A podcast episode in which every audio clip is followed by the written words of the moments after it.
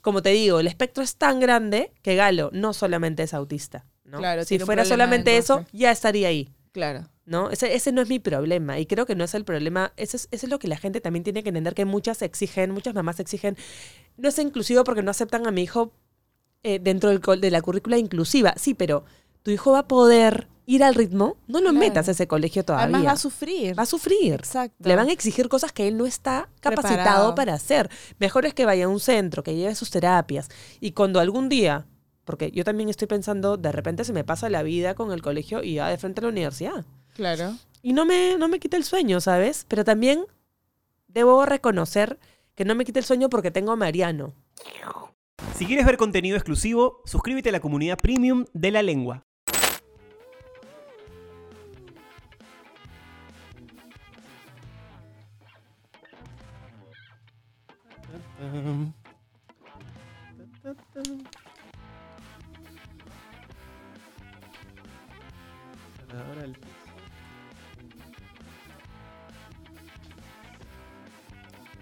Básico. A ver, ponte tus audífonos para que te escuches acá el nivel, Ok, ok, ok. por favor. ¿Todo bien? Todo bien, todo bien. ¿Se escucha bien? Sí. Ah, odio el sonido de mi voz. No me gusta. Te sale crítico de cine. O sea, es como que me gustaría que sea así como un Clint Eastwood, más grave, pues, ¿no? Pero es así. ¿Quieres que te baje un poco los audífonos o no? No, no, no, no. Está no. bien. Ah, un poquito, sí, un poquito, un poquito. A ver, habla. Ahí está mejor. ¿Mejor? Sí, sí, sí, sí, Listo. está bueno. Sí, mejor. ¿Empezamos? Empezamos. 3, 2, 1. El momento en el que, por ejemplo, hice un video recopilando una película, un documental y una serie de televisión sobre el fenómeno de sendero luminoso. Y alguien entendió mal, ¿no? Y entendió que estaba promoviendo el senderismo, ¿no? Porque yo decía, en tal informe de la televisión española del 84, que van a Ayacucho, hay una entrevista a un, ex guerrillero. Y es un ex guerrillero de los 60, era Laín Elías, que vino con Javier Herot. Y este pata pensó que era como, ok, bravazo. Hizo ese recorte ese video, lo subió a Facebook y dijo, hay una bala para ti gordito. ¿No? Y vinieron mensajes y ¿Cuándo fue amenazas y cosas. Hace, ni bien empecé a mostrar mi cara.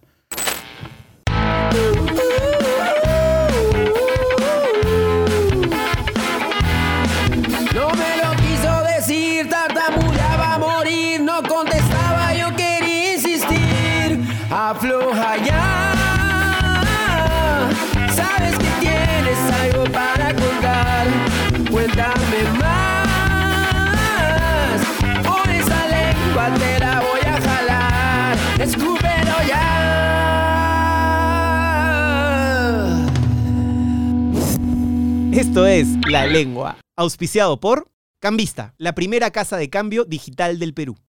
Lenovo, Smarter Technology for All.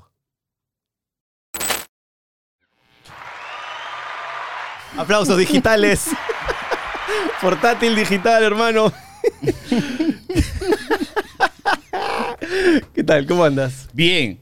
Gracias feliz por de estar acá. venir, gracias por venir, amigo. No, o sea, hay, hay una diferencia, ¿no? En cuanto la importancia del invitado. Uno a veces, cuando es importante, lo invita, pues, ¿no? Con dos semanas de anticipación o coordina con el manager seis meses antes.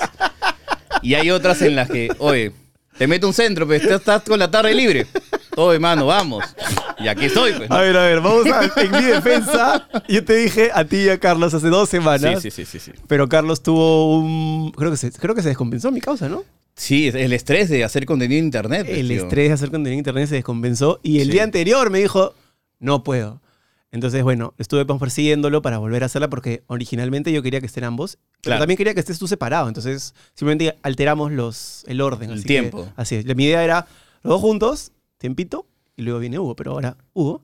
Y estoy seguro que alguna vez estaremos aquí los tres Espero con toda la fe. para ¿no? hablar eh, huevadas, eh, no tantas como nuestros colegas youtuberos, que aparte están en otro nivel, pero, pero para hablar bonito, ¿no? Pero para eso está el premium también. pues, ¿no? Claro, claro, el premium es hermoso. Este, hoy día que estaba buceando un poco tu, tu chamba, se me vino una idea a la cabeza. Tú me corregirás si es cierta o no. Ok. ¿Se podría decir que Moloco es tu trabajo, tu trabajo de oficina, y Sin Esmero es tu trabajo, tu lienzo artístico? Lo has puesto demasiado bien. Sí. Sí. Tal cosa. Moloco es como, ok, igual tiene como que estos momentos en donde soy yo con Carlos hablando de lo que sea. Y también hay invitados, hay invitados de peso donde, o sea, sí me tengo que meter, o sea, como que un día tuvimos a Gilberto Santa Rosa Lo y yo vi. dije, quiero tener, quiero sacarle algo que él diga, ah, has, has- has dicho un dato que no lo tenía. Bien, has hecho tu chamba. Eso a mí como que hace que se me prendan las tetillas y me las apriete, así como Claro. Entonces, eso me gusta y, y obviamente es, es algo que, que me encanta.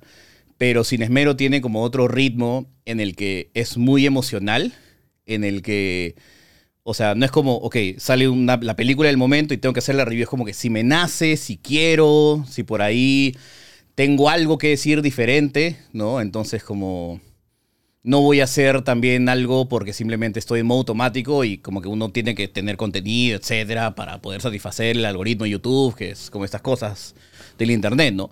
Entonces sí, es como que moloco hago mi chamba de oficina y en el otro lugar pues no agarro y no saco un canvas y como lo alucino y me demoro una semana, claro. O sea, porque sí me gustaría dejar esa sensación, y ese es creo que lo último pretencioso que voy a decir en esta entrevista, que cuando me muera, cuando la diabetes me deje como Velasco y de ahí decida como enterrarme rápidamente, Puta, tú eres el No. rey de las metáforas, sin mayor este... De las hipérboles. Sí, sí, sí. Cuando me, cuando me vaya a este mundo, quisiera que la gente vea ese video, ¿no? De, de Sin Esmero y diga, man, ya, yo no podría hacer eso. Y, ¿no? Pero en algún momento no sientes que eso es. O sea, me parece que has resuelto muy bien el tema de eh, ganar plata y pagar las cuentas. Sí. Y eh, sacar esa esencia artística que un creador tiene y que no quieres que se quede anestesiada. Claro. Pero ¿no te gustaría en algún momento ceder un poco, digamos, con esa esencia artística y empezar a hacer reviews? Cinco cosas que tienes que saber de Batman vs. Superman. Claro, claro. del Y que, la, movi- y que la maquinita empiece a hacer así. Y también meter tu, tu lado artístico, pues no sé, tu cosa más. Aquí tenemos un plano secuencia en el cual el director ha usado un plano, Claro, 20 de te tengo que 50. florear así, ¿no? Como que... ¿De dónde sacas ese análisis? Yo digo, ¿verdad? De 50%, ¿no? Pajazo mental, 50% vamos a ver realmente lo que me quiso decir. Eh, es que, siendo totalmente honesto, soy un flojo.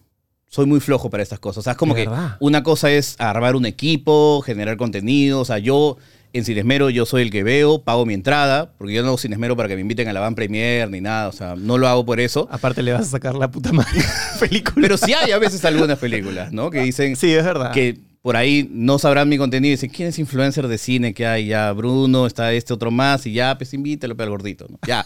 Y voy yo, pues, ¿no? A veces, ¿no? Y este...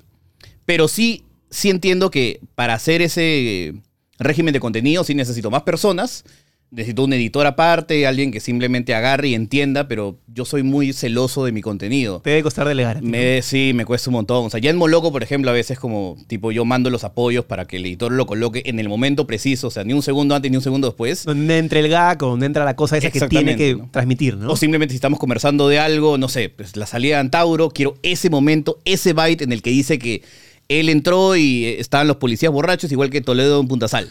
Ese momento es preciso para enriquecer en la conversación, pues, ¿no? Bueno, a mí me da risa porque tú debes ser unas personas que yo veo de los consumidores, o mejor dicho, los creadores de contenido que consumo, no Claro, los consumidores. consumidores porque consumo es Claro, comida chatarra, por ahí podría decir. Por ahí, por ahí. Claro. que más sabe de la televisión peruana. O sea, yo te escucho hablar y te escucho referencias que yo digo, mierda, este hombre, ¿qué? O sea, realmente tú Qué tienes, poca vida social ha tenido, ¿no? o qué amor por la televisión tan genuino. Claro, tú has trabajado en, en- en el mismo canal donde trabajé yo, en, en la parte de detrás de cámaras. Así es. Eh, creo que de hecho no coincidimos mucho porque yo estaba, tú estabas más en Movistar Deportes, me parece, ¿no? O sea, igual en ese momento, pues tú eras Jesús Alzamora y yo era un asistente de producción. no, o sea, pero no coincidimos. Yo, me llevaba bien con todos los accidentes. y Y yo yo- los conocía a todos. Tú no estabas. Igual lo has dicho con cierta condescendencia. Yo me llevaba bien con todos los soldados rasos, o sea, por favor, pues, ¿no? ¿Cómo te ¿No? gusta esa yo, yo te habré dicho, hola Jesús, ¿qué tal? Y, Y tú yo, con, "Eh, ahí está mi casaca, toma, cuélgala. Claro, claro, claro, ¿no? Este, obviamente estoy bromeando, Yo sé, yo pero sé. no estoy bromeando tampoco. Pero sí, o sea, creo que no habremos coincidido No, en, el- no. no, en ningún momento. Porque ustedes además creo que hacían el jamming o, o programas con. Daniel Peredo también, ¿no? Eh, Los, yo estaba más en Movistar Depo- Deportes, lo que era CMD, ¿no? Claro. Entonces, sí. Sí, pues yo en esa época estaba totalmente clavado en Plus. Recién he trabajado en, en Movistar Deportes en el 2019 y claro, tú ya estabas ahí hecho, pues un, un señor del contenido. No, lejos, lejos. Pero, pero sí le tengo mucho cariño a ese. a ese- a Sin esos duda, momentos, es ¿no? una, Sí. es, ha sido una gran formación para muchos. Este, desde el que trabajó como asistente de cámara, el que fue cámara, el que fue director de arte. Eh, ahí se hacían las cosas de una manera, digamos, con un contenido muy alto. Y por otro lado, tendría que decir que también era a veces jugar a hacer televisión, ¿no? O sea, era sin la presión del rating. No era televisión, no. Era como, hacer, Entonces- era como hacer internet en la tele. Claro, y yo a veces, por ejemplo, de mera curiosidad, o sea, como tú dices, tengo un amor a la tele desde siempre. Entonces era como, ok, ¿cuánto hacemos de rating ¿no? en un día normal? Y el productor me decía, no, por las puras, ¿no? Pero te llega el rating y decía, sí me llega, pero, pero puedes mandármelo. ¿Pero para qué? ¿No? Y es como yo veía, ok, ¿cuánta gente ve? Y en verdad, o sea, había unos días en donde más gente por ahí está viendo una story de Paloma Dirtiano, ¿no? O Sin sea, duda. sí. O sea, ya, Sí. ya al final del, del programa, de hecho hasta ahora, yo hablo con mis amigos, algunos de, de ellos muy amigos míos, y me dicen, en un buen día, 15 mil personas. Claro. En un buen día. y, y la tele además tiene esto que no es acumulativo, Sí. como lo que hacemos aquí, que tú dices, no sé, pues, una- un programa de Moloco de 15 mil vistas o un programa de la lengua de 15 mil vistas acumulativo en una semana, que es más o menos la medición, es medio bajo. Eh, sí, claro. No y- celebramos. Y uno, uno como que a veces está con el auspiciador y dices como, pucha, no, creo que ya la siguiente tenemos que traer, ¿no? A Chupetín Trujillo, ¿no? Hay que traer, pues, ¿no? A, a un futbolista de la selección, en tu Vamos a caso, subir los ¿no? numeritos. Claro, papi. Carlito, Carlito siempre me llora. Claro. Puta madre, ¿qué podcastero tiene a Carrillo? ¡Ah, cojones! Disculpa, feo huevón. ¿Qué se quiere acá? Hay que Es una aprovechar. cadena de Hay que- envidia, pues, hay que ¿no? aprovechar. Es una cadena de envidia, ¿no? Tú sabes que yo veía Sin Esmero antes que sabía, antes de ponerle rostro a Sin Esmero. Yo veía cuando estaba oscuro.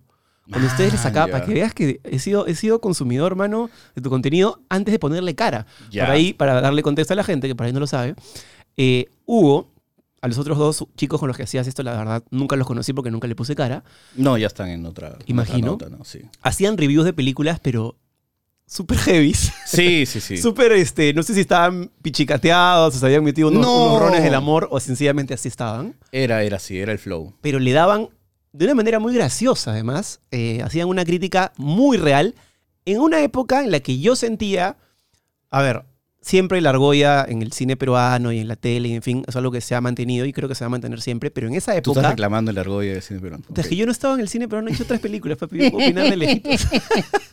pero siempre te escucho hablar de eso Ok.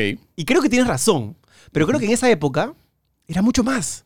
Corrígeme si me equivoco. Yo en esa época que salían ustedes a hablar, yo me cagaba de risa porque decía, sí, lo que están diciendo es verdad. este, siento que ahora hay menos porque es más barato hacer cine. En esa época no cualquiera Sí. agarraba una cámara mirrorless y te hacía una película.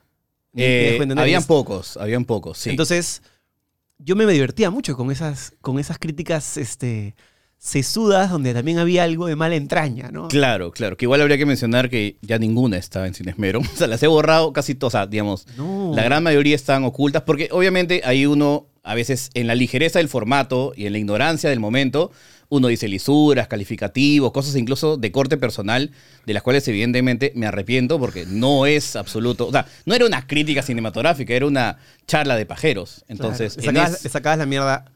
Creo que una vez le sacaste la mierda a una película, El Buen. el buen Pedro. Sí. Sí. La cocinaste. O sea, es como. es- de nuevo, vuelven a ser momentos en donde uno dice: No estoy haciendo crítica y es simplemente como conversar con amigos y tirarlo al internet como quien escupe algo. Claro, porque una cosa No. es hacer una crítica técnica. Sí. El actor no lograba su acción. eh, el- al- se le veía el micro al actor, se veía el boom. Claro. Eso es una crítica, pero si tú le dices, es una película de mierda, estos cojudos no saben hacer nada. Exactamente. Que no sé si, bueno, er- a veces supongo que era el tesón, a veces, o alguien se la... O sea, yo siempre traté de mantenerme en esa línea donde voy a decir algo que me parezca gracioso. Y si a veces lo gracioso termina siendo mala onda, bueno, pues a veces me la chanto. Pero siempre mi límite era, o sea, era como, ok, voy a tratar de ser lo más gracioso posible para que la gente se entretenga en un formato que era solamente audio de media hora que subíamos en un inicio SoundCloud. Y ahí en un momento como que yo me dan- dando cuenta, oye, acá hay una oportunidad, una ventana, o sea, puedo quedarme acá en CMD, hacer línea de carrera y ver cómo los productores que están aquí haciendo línea de carrera llegan en un station wagon, ¿no? Y ese es el límite que hay acá, porque nunca voy a ser Peredo, nunca, o sea, no voy a hacer ese tipo de cosas, porque no es mi formato, o simplemente voy a aventurarme al internet. Y ahí es donde yo digo, ok, hay un parteaguas y con Charlie conversamos y quedamos como es. ¿Qué pasa si renunciamos y hacemos cosas cada uno por su lado y en algún momento pues, nos, nos ayudamos? Y ahí es donde renuncio y digo, ok, ¿cómo hago esto de forma seria? Y ahí paso ese proceso que para mí ha sido la gran victoria de mi vida, en el que yo digo, ok, ¿cómo paso de ser un gordito tímido a un gordito tímido graciosón? Luqueado, No, además. ahora ya, pues, apericado. Pues ponte ready, papi. Hermano, ¿no? está pero Claro, obvio. hermoso, claro. Claro, Sí. claro, claro. Me escribió un día Ponte Rey y me dijo, yo no hago un corte de pelo, yo cambio vidas. Te voy a hacer un, te voy a hacer un lipocorte. Este. Lipocorte. Y dije, ¿qué es un lipocorte? Claro, agarró y me dijo, tú haces, tu cara es redonda, tus cachetes grandes, voy a hacer una magia. Yo me veo en esto y digo, pucha, me da licencia para comer un par de Big Macs más, pues, ¿no? Esa época Pero- que me estás sí. narrando, ¿es esa época que nos conocimos? No, no, no, es mucho, un poco antes. Un poco antes. Un par de años antes, tal vez. Sí, un par de años antes. Entonces, eh, ese es el proceso del cual yo soy más orgulloso, en el sentido de ocultarme en el anonimato y un momento Carlos viene y me dice, papi, tienes que mostrar el cacharro. Yo sé que no estás tan arreglado como Jesús Alzamora, ¿no? Pero tienes que poner una cara. o Y sea, todos me ¿no? reparten con un amor. Entre este y Carlos me reparten, hermano. Pero es que hay confianza y, y- así es Y como te cariño. demuestra algo de cariño. Así se demuestra ¿no? el amor entre patas. Pero, pero claro, entonces me dijo, nuestro plan es hacer contenido y que en algún momento venga, qué sé yo, alguna gran marca y seamos como imágenes de ellas. Yo dije, bueno, ese sueño está muy grande, pero bueno, me dice, para eso no puedes salir en la oscuridad, no puedes salir como, tienes que mostrar el cacharro. De acuerdo. de acuerdo. Y el cacharro es un poco de, también de valentía. Que, Vulnerabilidad. y que a claro. veces no la tengo, pues, ¿no? Y a veces simplemente dice, ok, puedo hacer esto y puedo decir las cosas que digo, lo más justo es que saque la cara, ¿no? Y ahí es donde muestro la cara, empiezo como que súper tieso, incluso llevé cursos como que de impro con Armando Machuca, como para quitarme esa cosa, ¿ves? ¿No? De, de no poder como mirar ese ojo negro que está ahí, que te juzga y tú sabes que detrás de ello hay, con- hay comentarios y cosas, y es como no sé, eh, en el sentido de yo jamás pensé tener una voz y ahora la tengo, entonces voy a hacer hasta lo imposible para que esa voz tenga todavía un poco de credibilidad y enriquecer eso y en mi lecho de muerte, después de ver Dragon Ball Super, El epitafio. no, claro, es ahí como desahuciado en un hospital del estado, no, vea Dragon Ball Super, que lo tengo pendiente, y después vea mis videos y diga, este man es un crack, ¿no? Me gusta cómo, cómo puta, le metes drama a las cosas que haces. Y la verdad que Que cine, cine es drama. es pues, correcto. ¿no? Tiene que haber la X, el conflicto y el objetivo. ¿Alguna vez has sentido envidia de alguien? Sí, claro. Lo, estoy viendo ahorita. Una vez me acuerdo que nos, nos, nos- nos juntamos con, con un influencer también que quería hacer contenido y él decía, yo envidio a tal y tal persona que la está rompiendo y que, o sea, yo veo un montón, pues, ¿no? Que, que está facturando como no tienes idea, todo. Y yo lo veía y le decía, oye, tío, te he visto seis stories hoy día y ningún, todas eran publicidad. Y yo decía, es una cadena como que de envidia, ¿no? Y la gente dice, no envidies, o sea, tú tienes que ser como un caballo, no mires al costado. Yo creo que para mí esa es filosofía barata y zapatos de goma, ¿no? O sea, uno siempre como que mira al costado, ve qué es lo que tiene y demás, y siempre eso merma. Yo que soy también un estudioso dentro de la cultura, no sé, de- musical en Estados Unidos, siempre está como, ok, en la banda está el que compone y el resto de músicos. Y en un momento, el que compone, que tiene todas las regalías, Se la va a llevar con pala, se compra tres jatos, tres jatos en, en Los Ángeles y los otros están como, tiene tres casas este huevo. Pero no, pero no me parece peligroso eso. Por ejemplo, yo Pero el mundo es peligroso. No, no, ya y sé, uno pero- se asume, ¿no? Tiene que- que... abrazar también, de hecho, que esa rabia, ese resentimiento es gasolina para poder crear y hacer cosas. A mí me ¿no? encanta la, la honestidad y la apertura que estás teniendo en este momento, pero te pregunto algo. Sí, claro. ¿No sientes que a veces uno siempre piensa, siempre piensas, no, el jardín de la derecha es más verde que el mío, quiero el jardín de la derecha? Pero a veces ese pensamiento hace que salgan cosas negativas y que no salga más bien, a ver, ese buen de la derecha, ¿qué está haciendo bien? Para yo meter un copy-paste de lo que está haciendo bien Claro. y que me empiece a ir bien a mí. No sé. Voy a contar algo. Cuando yo entré a la tele, yo tuve de Master Jedi a Adolfo. Puta, Ujú. Adolfo es la persona menos envidiosa y mezquina del mundo. Ujú. Del mundo. Luego me dijo, sí, ven, ven, chivolo. Mira, la voz es así. Eh, yo acá, si te quiero sacar cámara, me paro adelante y no te va a ver nadie. Así me lo dijo. Le dije, sí, pues es verdad, tú estás acá y yo estaba todo... Pero no necesitas competir conmigo. Yo te voy a enaltecer porque tú vas a ser el siguiente acá. Así que vamos para adelante y su actitud fue tan desprendida que para mí eso fue como un código de barra. O sea, fue como, esto es lo que hay que hacer. Porque también estaba en el otro lado y he tenido a alguien que está bajando, que está palteado, que lo caes, que, que te ve pues, que tienes el techo más arriba y te quiere cagar. y eso es una estupidez. Yo ahora veo chivolos que digo, este me va a recontrarreventar. Y está bien. Entonces, ¿hasta qué punto uno tiene que abrazarla sinceramente la envidia y hasta qué punto tiene que trabajarla y decir, oye, la envidia es una mierda, no hay que envidiar a la gente que le está yendo bien, ¿no? Me has contado esa historia y tú lo has puesto como que, que santo Adolfo Aguilar. Mm. Y yo he escuchado esa historia y he dicho, qué astuto Adolfo Aguilar. qué zorro viejo es. ¿Por qué? ¿no? ¿Por qué? ¿Tú qué crees que podía entender? No, no, no, obviamente yo no sé nada de la vida, No, etcétera, pero sí podría sea- decir a priori que es como, no sé, a modo de borrador. Yo no sé tampoco la Sí, sí, historia sí, de él, pero es como, en algún momento habrá tenido también a alguien por debajo y lo habrá tratado mal y eso lo hizo sentir mal. Entonces dijo como, ok, mi estrategia para poder tener esto, la fiesta en paz, es como un poco fingir que soy su mentor, ¿no? Que también podría ser, ¿no? Puta, no, sea, no, eso no se finge. Este hombre fue. es que este hombre me dijo demasiadas cosas gratuitamente. eh, incluso yo sentía, en un momento le pregunté, le dije, oye, ¿qué pasa si es que, porque acá en este país la juventud está hiper sobrevalorada? Tú eres joven, vales no, En, más. este país, en cualquier, en el mundo, ¿no? En el mundo de hace un buen tiempo. ¿ah? Puede ser, pero yo siento que en este país especialmente. No sé por qué. Tal vez me equivoque. Y yo le, una vez le dije, oye, si tú formas al que sigue, ¿no te preocupa que en algún momento esa persona que estás formando te pueda cagar? Más allá de que sea yo el que sea. Me dijo, no. O sea, él, él tiene una, una- no sé si es una filosofía ya muy budista, pero yo dije, es la mejor manera de además de zafar esa presión de estar siempre ganando. ¿Y a quién ha formado Jesús Alzamora? Puta, a mí el que venga y me pregunte algo tiene total mi, mi apertura, pero tampoco es que yo sea el gran formador de nada, pero... Ah, ok, no, no ha dejado de escuela entonces, Adolfo. No, es que tampoco fue que- O sea, yo lo enaltezco bastante porque lo quiero, pero la verdad es que Adolfo simplemente se portó como una buena persona Claro. y para mí eso quedó marcado. Más allá de que técnicamente sea lo que yo, o sea, yo tengo recuerdos de gente que me ha escrito, que me ha llamado, que me ha preguntado algo. Brother, la puerta de mi casa abierta, ven, hablemos lo que necesites. Porque Claro. creo que es lo que hay que hacer. ¿Mañas? O sea, creo que es casi una obligación. Puede pasar por ahí el ego y la envidia, pero hay que dominarlo. Yo, yo veo gente que se mueve por la envidia, puti, me enerva, me provoca tener esa agua caliente, weón, con la, con la taza encima. weón. Se hace envidioso, carajo, aplaude al otro. A veces sí. Aplaude. Sí, o sea, si lo ha hecho bien, apláudelo. ¿por qué Aplaudo no? a la padula. y ahí acaba. Y respétalo. Pero, y respétalo, que es importante respetarlo, ¿no?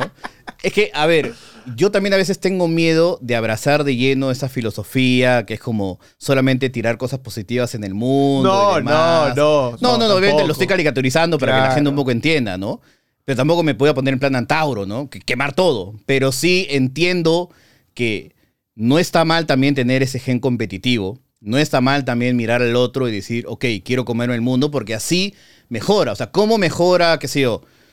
Eh, va a sonar algo loco, ¿no? Pero un, entrev- un momento Tarantino comenta con Brian De Palma, ¿no? Oye, ¿qué a ti te hizo mejorar? Mejoraba yo que cada vez que iba al cine veía mi película y decía, man, ya, he mejorado. Y ahí a la semana siguiente salía Scorsese con su película y decía, Soy una caga. Scorsese, siempre Scorsese, pues, ¿no? Entonces, eso, o sea, a ver, se puede traducir en envidia, se puede traducir en cosas negativas, pero la humanidad no se construye en base a, bueno, pensamientos positivos. No, te sigo. Yo soy No. el más competitivo del mundo. Yo Sí. quiero ganar en Yankee Po, Tal cual. como sea. Pero digamos, la línea entre lo competitivo y la envidia está ahí nomás y, y es un vaivén. Pero- O sea, no, es un, no es una línea como tan clara y tan definida, ¿no? Puta, yo sí creo que la puedes marcar, alucina. Yo sí creo que sí puedes decir, ¿sabes qué? Compito, pero ponte, por ejemplo, eh, ayer, ayer me reía justo con Carlos y le decía, subí un TikTok en el cual eh, en las estadísticas de YouTube te debe pasar a ti, Sí, claro. te sale qué otros programas te ven a ti y ven a tus otras personas, ¿no? Así es. Entonces a mí me sale Moloco, me sale Carlos, me sale Hablando Encerrona. La Encerrona, tal Sí, cual. Tal cual. Yo creo que los más o menos le salen a todos los mismos. Sí. Y lo, y lo dije en un TikTok para que Joa, que estaba conversando con él en ese momento, me diga quién era el de a él. Y la gente me decía, no, Jesús, tú no estás a nivel este, Carlos. No, tú no estás a nivel Moloco. O sea, como que convertían esta competencia. Y yo decía, ay, pobrecitos, creen que... rea-". O sea, me estoy refiriendo a la estadística, no a que compita o no compita. Me da igual eso porque yo de verdad me alegro genuinamente cuando Carlos mete una entrevista de 600 mil personas. O cuando tú metes una... O cuando a los amigos hablando huevadas meten dos millones. O sea, no me lo tomo como, chucha, tiene más vistas que yo o tiene menos vistas que yo. Siento que Al cual envidio tu inteligencia emocional, que fácil tú ya has llegado a un plano Yo creo que sí. diferente, ¿no? Y La- está bien, es un proceso de maduración. Ah, pero entonces en el que sí. fácil está, ¿no? Pero sí lo ves como, como un- la posibilidad, entonces. O sea, en algún momento es donde no me importa nada, etcétera. Pero yo agarro y veo mi cuenta de banco y digo, creo que puedo hacer más, ¿no? O sea, creo que puedo, como que todavía me falta mucho por remar y entender que estamos en, también en un ambiente competitivo, porque también ha empezado la época de la bastardización de los podcasts. Qué bestia, No, ¿no? Levantas una piedra y hay un podcast ahora. Entonces, claro, o sea, yo debo asumir que tu visión es, es totalmente diferente a la mía, en el sentido de que, ok, tú tienes una audiencia, pero también veo que pucha, publicidad fuerte, man.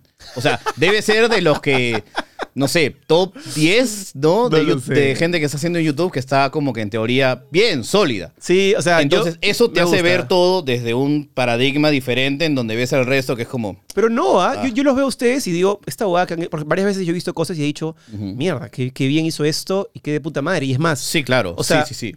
más, más, más que lo vea desde, desde ahí, creo que yo lo vengo sintiendo desde antes. O sea, hubo un momento en que yo tuve que soltar esa carga porque si no sentía que todo el día estaba compitiendo y todo el día estaba viendo qué hacía el otro y qué no hacía. Entonces, ya el interés propio estaba ya no tanto en ganarle, sino en tener paz mental. De repente tiene que ver con la vejez, con la paternidad, con ser padre de familia. Ya no me, me vuelvo loco en eso. Pero eso está hasta que imagínate que hagas seis entrevistas de 5.000 vistas, incluida esta, por ejemplo. ¿no? Claro.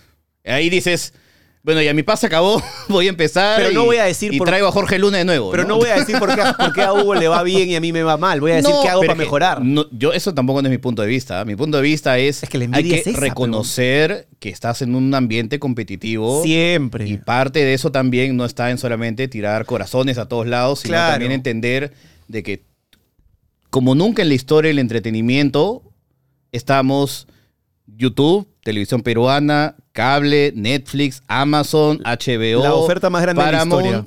y todos, con sus diferencias y demás, pero creo que fácil de la manera más loca posible, estamos peleando por un minuto del entretenimiento de la otra persona, que no es mucho.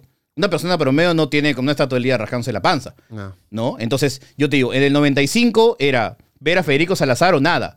Hoy ya es un momento Pero- diferente. Entonces, si es que no eres competitivo en ese momento, y parte de esa gasolina de la competencia también puede ser la envidia, el tener tu casa de campo y demás, también tienes que ir al frente. Ya, ¿no? pero en ese momento, en el 95, ¿tú veías a Federico Salazar o veías la, la otra Sonriéndole a Fujimori, sí, Así, claro. No, no había, no, no había nada más. En cambio, ahora no es excluyente. Sí. Yo veo, te veo a ti, veo a él, lo veo a él y veo a este. Y puedo ver a los cuatro, porque el negocio se ha convertido en vistas acumulativas. No se ha convertido en lo que era antes el rating o lo que es ahora el rating incluso, que es Ujú. te veo a ti y por ende dejo de ver. O sea, no es excluyente. A veces sí, porque uno tiene una cantidad no pequeña de poder. O sea, si es que yo estoy maratoneando la casa de papel, y ahí quiero dormirme con algo, pues digo, ok, o es o hablando huevadas, somos loco, o por ahí un episodio de otra cosa, ¿no? Entonces, yo creo que sí hay un aspecto en el sentido de que tenemos unas horas limitadas para dedicarle al entretenimiento y por eso debemos... ¿no? Claro, pero de- la, de competencia ese- pasa a ser con factores hasta como, como tú dices, el sueño, la pichanga que tengo que hacer. Ya no es Sí. tanto el tú a tú que era antes, este, no sé, pues al fondo hay sitio contra la voz, puta, cabezazos, a ver quién se ve. Claro. Yo de repente Pero ahora es que- más grande y, y obviamente, yo tampoco soy mentalidad de tiburón, como te digo, yo soy un flojo. Pero sí en un momento agarro y digo, oye, esta entrevista creo que podría funcionar y veo que le va bien y hay algo de recompensa que saca. Y yo digo, verdad, a veces no me gustaría ver los views, los likes, los comentarios y me desligo de esto y me vuelvo pues, un ánima, un ente y me, no voy al séptimo sentido. te desdoblas. Me, que me encantaría, pero a veces yo digo, la vida está tan llena de pesares que veo, oye, llegué a 100k en una entrevista. Bien. Y de ahí me olvido y de ahí digo, ah, verdad que tengo que luchar contra mi depresión. Bravazo, ¿no? Entonces, pero es ese pequeño, no sé, fuego interno que uno debe tener porque es sin como- duda, sin duda. o sea, no sé, también yo, yo considero que parte de la filosofía es, ok, es tres círculos, ¿no? Que es talento, ¿no? Que es este, habilidades como sociales Esfuerzo. y suerte. Esfuerzo. Ese es el máximo. Sí. Constancia, darle como un perro. o sea, Pero es como es talento, esfuerzo y suerte.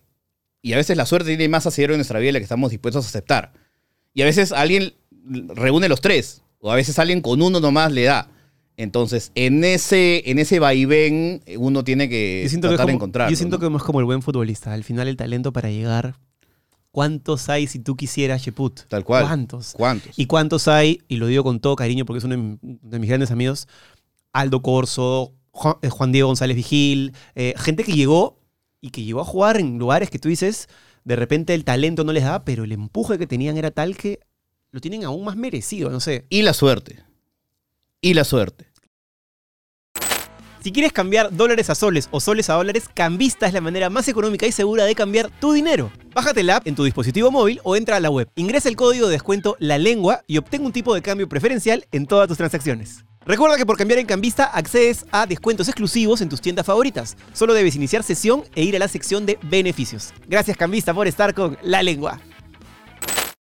No sé si decir suerte porque siento es que, que, es que yo siento, yo siento que es esa es mi filosofía, esa es mi filosofía. Ok, porque lánzala. yo siento que, a ver, por ejemplo, ahí te puedo decir algo, no sé, un tercer arquero de un equipo de fútbol. ¿Ya? Tú dirías, pucha, ese tercer arquero mejor pues, que vaya cruzando la frontera y que chambee en Estados Unidos de lo que sea. Pero también ese tercer arquero en un día donde al delantero se le ocurrió ponerse un búfalo, lesiona a los dos, Claro. O votan a uno, lesionan a otro. botan a uno, lesionan a otro, Bueno, sin se ir muy una lejos, jugadora con Deza, con Manco y listo, ya. Goicoechea en, el, en Italia 90, ¿no? Este, él no estaba para ser el, el arquero, digamos, Tal cual, y ¿no? terminó tajando los penales siendo el héroe, bueno, del subcampeonato, pero igual, ¿no? O sea, Sí, sí, o por ejemplo, no sé, pues en un momento, no sé, pues este, Bilardo vio que Pasarela lo miró mal y dijo, ya, Tata Brown, tú mismo eres, pero no tengo equipo, ven, ya, tú eres el, ¿no? el defensa. Entonces, yo siento que la Ah, suerte claro. no es que sea mala, Yo, es que lo que hay es que, que lo que- simplemente entender sí. y abrazar lo random y lo caótico que es la lo vida. que pasa es que como tú defines suerte, yo lo defino como circunstancia, También, que es algo parecido. Pero yo pienso, es que yo siento que la palabra suerte puede eh, Jugar en restarle- de uno. Así es, restarle y quitarle y, y de alguna manera parecer un demérito al huevón que está sacando la puta madre hace 10 años y le está dando, y de pronto la pega y la revienta. pero también es entender que, oye, la suerte te aterriza y es como dices, ok, a veces, no sé, cada uno lucha con sus demonios de la manera como puede. Cierto. Y a veces uno agarra y dice, yo me hice solo y con mi temperamento y yo desde cero y de la nada, no sé, pues alguien, qué sé yo, como Gianmarco. Y tú no le puedes quitar ni un segundo de talento a Gianmarco. Pero también tiene otro lado en donde hubieron otros factores que fueron beneficiosos para que él pueda llegar a ser Gianmarco. Entonces decirle, oye, y si tú le dices la suerte o no sé, tal cosa, te va a escupir en la cara. Que una cosa es decir, Gianmarco ¿no? tuvo, o sea, estuvo listo para la oportunidad, para la circunstancia, y otra cosa es decir, Gianmarco tuvo suerte. Claro, Eso se que- hace envidioso, pero, Pero obviamente en un tweet yo jamás diría Gianmarco tiene suerte, no diría eso. Diría claro. Gianmarco tiene talento, cosas, bla, bla, bla, bla, y suerte. Claro, claro, ya entiendo a qué vas con el la definición de suerte. Sí. Y volviendo a Cusco, a este, a esta hora que hablamos de desdoblamiento, si alguna vez has hecho alguna experiencia así como parteaguas en tu vida, o alguna de esas cosas, no sé, ayahuasca, o echar una cosa así que tú digas, Sí, sí, sí. O sea, parteaguas es el momento en el que, por ejemplo, hice un video recopilando una película, un documental y una serie de televisión sobre el fenómeno de sendero luminoso. Y alguien entendió mal, ¿no? Y entendió que estaba promoviendo el senderismo, ¿no? Porque yo decía, en tal informe de la televisión española del 84, que van a Ayacucho, hay una entrevista a un, un ex guerrillero. Y es un ex guerrillero de los 60, era Laín Elías, que vino con Javier Herot. Y este pata pensó que era como, ok, bravazo. Hizo ese recorte ese video, lo subió a Facebook y dijo, hay una bala para ti gordito. ¿No? Y vinieron mensajes y ¿Cuándo fue amenazas y cosas. Hace, ni bien empecé a mostrar mi cara. ¿no? ah. Entonces, heavy en ese plan. Pero, pero heavy como no tienes idea. ¿No? Entonces, ese fue un momento en donde dije, ok, Y si hubiera sido ahorita te estarían diciendo terruco hasta el día de hoy. me lo dicen también, supongo, ¿no? Como también me dicen Willaxmero, como también el internet es un lugar maravilloso para poder... Willaxmero, pero, si tú eres- Willaxmero. pero si tú eres todo lo contrario. Que es todo lo contrario. Mm, Creo me que no interesa es- saber esa respuesta. De lo que yo siento... Pero Gresmero. Sí, yo los- no lo siento para nada conservadores o derechistas, sino más bien progresistas y más hacia la izquierda que hacia la derecha, ¿no? Es que yo, por ahí, yo pienso que debe, o sea... En todo la- caso, no la- te veo sentado a ver Willax y soplándote pese el programa de... Sí lo hago. Pero no como Es que el consumidor... Yo me levanto y un día que me levanto de buen humor, veo la encerrona y veo a Batters y a, y a, y a Beto Ortiz. Y digo, ja, ¿no? Y, y entiendo que la verdad está en algún lugar en el medio, o a veces obviamente Marco tiene más herramientas para poder sintetizar mejor una información y demás, Pero yo trato de consumir todo porque eso también influye en Moloco para poder pues, hablar de muchas cosas. Pero claro, en algún momento yo he dicho, oye, evaluar la vacancia no sería tan malo, ¿no? Y obviamente ya soy Willax Mero, pues, ¿no? Bueno, pero esa es la, la respuesta Sí. simple de, de la masa que te quiere etiquetar de alguna manera y que siempre te va... Pero también hay que entender el Internet, procesarlo y amarlo, ¿no? Y una veces también ah, se siente, y eso es una crítica que yo he hecho a muchos, por ejemplo, directores peruanos, que es como, si yo hubiera nacido en Francia o en Dinamarca, tendría un público para mi cine. Y yo digo, no, pues no es así. Entonces, entonces ¿qué? Yo debo ponerme en plan como, no sé, hablándole mal al público. Ni siquiera eso yo diría. A veces uno simplemente tiene que tener una buena estrategia comunicacional para que la gente se entere. Obviamente uno puede tener una campaña como Asumare, que sale cachín con, con, qué sé yo, con varias marcas y se entera todo el mundo que se entera Asumare. Pero yo no he visto ninguna campaña de bajo presupuesto creativa en el Perú. De una película. Ninguna. Es- No sé si Hay el boca a boca. Hay No el boca a boca, hay algún video ¿Alguna película de. Lombardi nunca tuvo una campaña interesante marquetera? O sea, pero de bajo presupuesto, Ah, bueno, bajo presupuesto. no. O sea, una película que, uno se está hablando de un Rosa Chumbe, que llevó 30 mil personas, Winnie Pacha, que llevó 40 mil personas. O sea, todos eso, de una u otra manera, un boca a boca, o por ahí, pues, el tráiler que le ponen publicidad, pero no he visto ahora, en la época post-Asumare, ninguna campaña que yo diga, ok, ¿cómo reencontramos el cine con el público peruano, no? Entonces, y tú ves las estadísticas, antes de la pandemia, hay un video del cual yo soy muy orgulloso, en el que creo que, no lo tengo muy preciso, pero en el 2019, 2018, perdón, se estrenaron, qué sé yo, 20 películas y fueron 7 millones de espectadores. Y, en el- y al siguiente año se estrenaron el triple de películas y fueron 3 millones de personas. Entonces ahí habla no solamente de, obviamente... Prepandemia estás hablando, ¿no? Sí, prepandemia. De una distancia entre el cine peruano y su público, pero también cómo el stream ha entrado y ha destruido muchas cosas. Es ¿no? que la verdad ahora la experiencia de ir al cine es una experiencia que pelea contra la calentura de tu sofá, Uf, con tu terrible. mantita Sí. y con la saber que la película que estás viendo ahí, Buzz Lightyear, que se estrenó hace poco, ya está en Disney Plus. en Disney. Entonces, ¿dónde la prefieres ver? ¿En tu jato sin que nadie te joda con la canchita que has hecho en tu microondas? Con el tráfico, con o los precios el tráfico, pagar y 50 demás. mangos y tener a alguien que por ahí te está masticando y Tal está cual. jodiendo en el cine. Para mí la experiencia del cine, por ejemplo, ha perdido mucha magia. Sí, La de ir al cine. Sí, porque con esta naturaleza de hacerme cada día un poco más tión, ya me da más flojera lo que antes no me daba. Antes yo no me ponía a pensar, ah, vas a ir en taxi hasta allá, vas a gastar este billete en la cancha, te vas a soplar, puta, de repente está una cola, vas a estar parado un rato y, y vas a... Yo te van a reconocer. ¡Ay, Jesús Alzamora! ¡Qué guapo! Una ¿no? fotito, una fotito. Toma, como decía el gran Pepe Carrol, el mago, que cuando le decían ese chiste sacaba una foto y se la regalaba. Este, un crack. No, no, no tanto eso, sino sí el hecho de, de ese desgaste que te genera tener que hacer algo para retribuirte algo. Entonces, ahora Sí. agarras el clic y ya lo, te lo, retribuyes No, automáticamente. Y aparte también el otro día estaba viendo una entrevista muy interesante a Matt Damon que le decía, oye, antes habían más allá, o sea, ahora tenemos o mundo Marvel o por ahí películas festivaleras y se cuelan algunas, algunos híbridos. Así es. Y eh, la oferta está ahí nomás, ¿no? Ahí nomás. Entonces decía, oye, antes habían otro tipo de dramas que llegaban a ser más de 100 millones en cartelera, que tenían un público, o sea, en los 90, tú participaste en varias de estas películas. O sea, Good Will Hunting hoy, ¿dónde tiene un público? En el stream, pero de nicho, ¿no? O sea, un Good Will Hunting jamás hubiera llegado a una No. temporada de premios tan robusta No, no, hoy, hoy en día. No, sí. Entonces, Matt Damon agarra y da una respuesta que digo, oh, verdad. ¿Por qué? Se estrenaba una película, ok, que costaba 20 millones hacerla. Más 20 millones, estás hablando de que te cuesta 40 millones, porque el es. presupuesto de publicidad usualmente es el mismo de la realización. Entonces, él decía, se estrenaba la película, imagínate que pan con pan, uno con uno.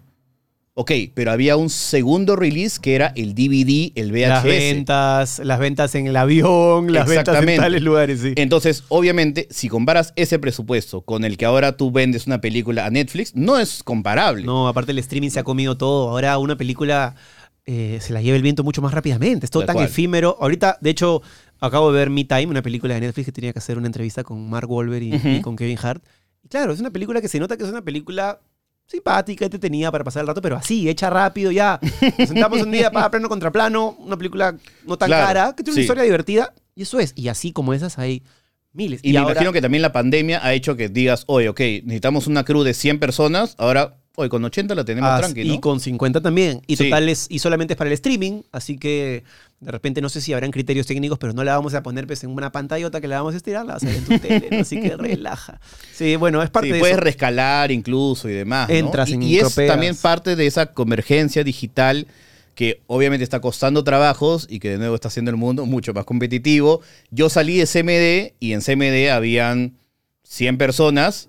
Al año que ya no estoy, habían 50. Y hoy con 20 compadres están moviéndose como Bob Esponja Y- por y- todos lados. Y Plus ¿no? TV ya lo cerraron. Claro, ¿sí? ¿no? Y Entonces, vas al canal ahora, las veces que he ido y Claro.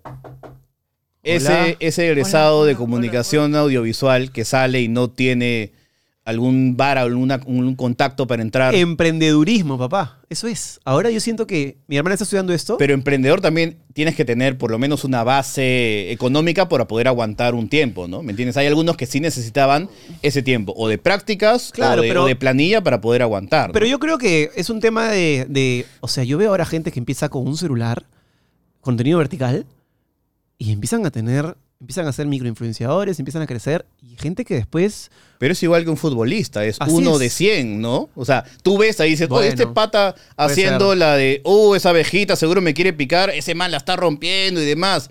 Ya, pero ¿cuántos como esos hay ahorita haciendo lo mismo, no? 100 Sí, chicos que tú ¿qué- no los registras. Pero ¿qué los ves, consejo, ¿no? ¿qué consejo le darías a alguien que está empezando? O sea, ¿qué consejo le dirías?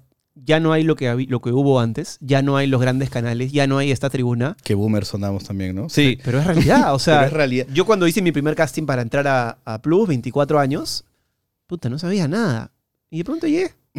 Tuve mucha suerte, claramente. Que eso, eso es sí es suerte, Ah, suerte, ya. suerte. Ahí sí, ahí sí lo abrazas, ahí lo abrazas. Que a mí me pareció lo caso ya que me llamaran al casting. Pero, pero para, para lo que pasó después y todo eso, siento que ahora, o sea, ¿a dónde vas a hacer un casting? O sea, No, y bueno, amigos actores eh, me dicen, el casting es, pásame tus cuatro mejores TikToks. Los que más views tengan, los que mejor desarrolles y, y tú demás, sientes ¿no? que los actores tienen. Yo a veces le digo a mis amigos actores, las reglas cambiaron. Si quieres, quéjate en el bar, el día que estés ahí en, en Mochileros o ahí en Picel, te quejas lo que tú quieras. Pero, mano, juega la realidad. La realidad es que tienes que tener una imagen digital que puedas ofrecer, porque esos son los nuevos castings. La gente va a ver tus redes sociales. Está bien, está mal, lo discutimos en otro momento. Es la realidad. A muchos amigos actores les he dicho, bravazo tu proceso, esta sensación que tienes de lograr la imagen vocal física, hacer el drama, meterte el monólogo con el lagrimón de concha de su madre. Pero papi, hay que llenar la refri. Tienes que ser de alguna manera. Ah, te pones así, Yo Babilonia, con Glomo. Puta, yo creo que- y todo. yo- Está bien. Yo creo que hay que hacerlo así. pero Hasta también sí algunos, parece- se, algunos se pueden decir, oye, Ryan Gosling no tiene redes sociales. pero y Ryan- obviamente tú dices, "Re- es Ryan Gosling y está en una industria y pero demás. si Ryan Gosling empieza ahorita, a ver si no tendría redes sociales. Ahorita, No. ahorita, ahorita, ahorita. No me queda duda absoluta. ¡Claro! Pero yo sí entiendo, y me voy a poner más boomer aún, que si bien hay que abrazar también esas nuevas técnicas de marketing muy sofisticadas y demás, No son tan siento sofisticadas. que en TikTok, no, o sea, sofisticadas por un decir, obviamente, pues te pones a hacer una coreografía y ahí vas avanzando sobre la marcha, ¿no? Claro. Pero sí también entiendo de que, no sé, hay un peligro en TikTok también. Para mí está... Psicológicamente TikTok es una herramienta muy peligrosa, es droga. Y yo siento que está...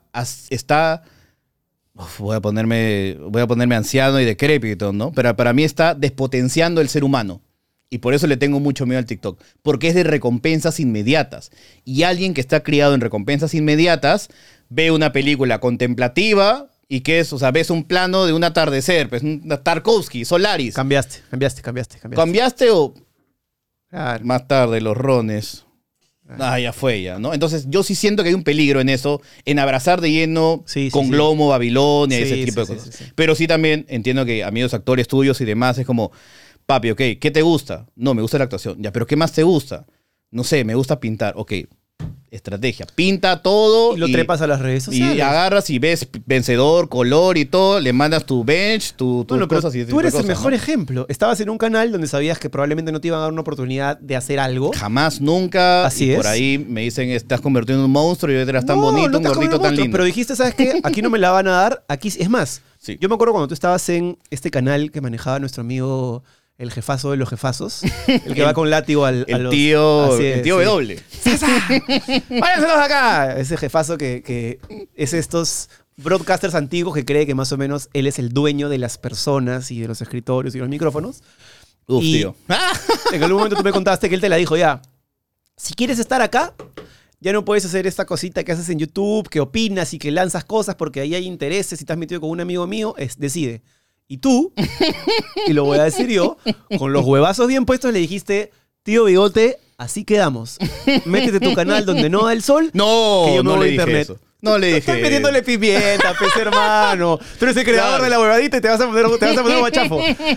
Le dijiste, ¿sabes qué, tío? Así quedamos, me voy al internet. Y claramente, claramente, fue la decisión correcta. Y a, a eso me refiero. Hay que tener en un momento Sí. unos huevos kamikazes de decir, a la mierda, ¿dónde está el barco? Ahí voy con el avión y que pase lo que tenga que pasar. Porque si no hubieras hecho cual. eso, ahorita estarías probablemente en un espacio que seguramente te daba validación y al, al old Sí, Hugo, al, sí. al Hugo antiguo, digamos, era como, "Ta, que acá en la tele y ahora soy Hugo y me reconocen.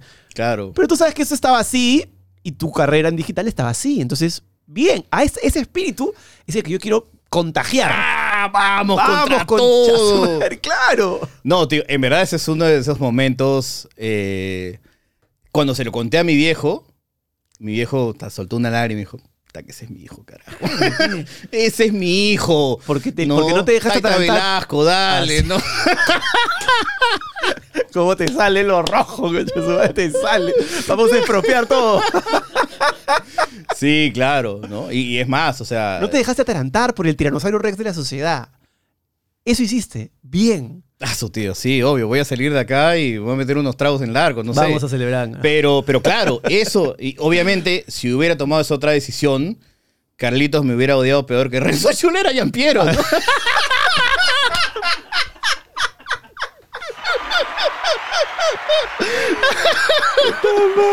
Voy a usar este audio que tanto me gusta. Circulina. Ay, qué buena. Pobre Rencito. O viceversa, yo no sé, solo lo utilicé como una figura graciosa. Pero, pero sí, ese es uno de esos momentos. A mi causa Carlitos lo, parteagua, caga- ¿no? lo cagabas además. Porque claro, Sí, ustedes... sí, sí. O sea, igual Carlos creo que la está rompiendo eh, en este nicho que he encontrado hacer entrevistas. Me parece que lo hace genial. Sí, claro. Pero Moloco ha potenciado la individualidad de cada uno, sin duda. Sí, sí, o sea, en verdad yo agradezco el día en que pasé por la universidad y vi este flaco con su pueblo de Ram DNC. Ram DNC, una banda de hip hop, ¿no? De los ochentas. Y yo decía, este man toma su micro, pero para allá, pues, para los olivos, para allá, ¿no? Se consigue con su pueblo de Ram DNC, tonto, tarado, pues, ¿no? Prejuicioso. Algo tiene, algo tiene este loquito. Y por ahí como empezamos a conversar y todo, y él es el que llega a CMD y en un momento me dice, oye, este, no, no, no, no, llega y me dice, oye, están buscando gente, ven. Ah, man, ya. Y yo me acuerdo que había hecho una especie de nota sobre Johnny Vidales, porque entenderás que, obviamente, el, el business de los grandes es comprar chiquito y vender grande, pero el negocio de estos clubes de media tabla para abajo, que obviamente quieren buscar rentabilidad, es comprar 80 Johnny Vidales y moverlos entre Eslovenia, pa- este, Suiza y Chipre, demás. Chipre. Claro, y los compran así al granel. Así es. Y yo había escrito eso y me dijo, oh, eso es interesante, lo voy a mostrar. Y así fue como llegué a CMD.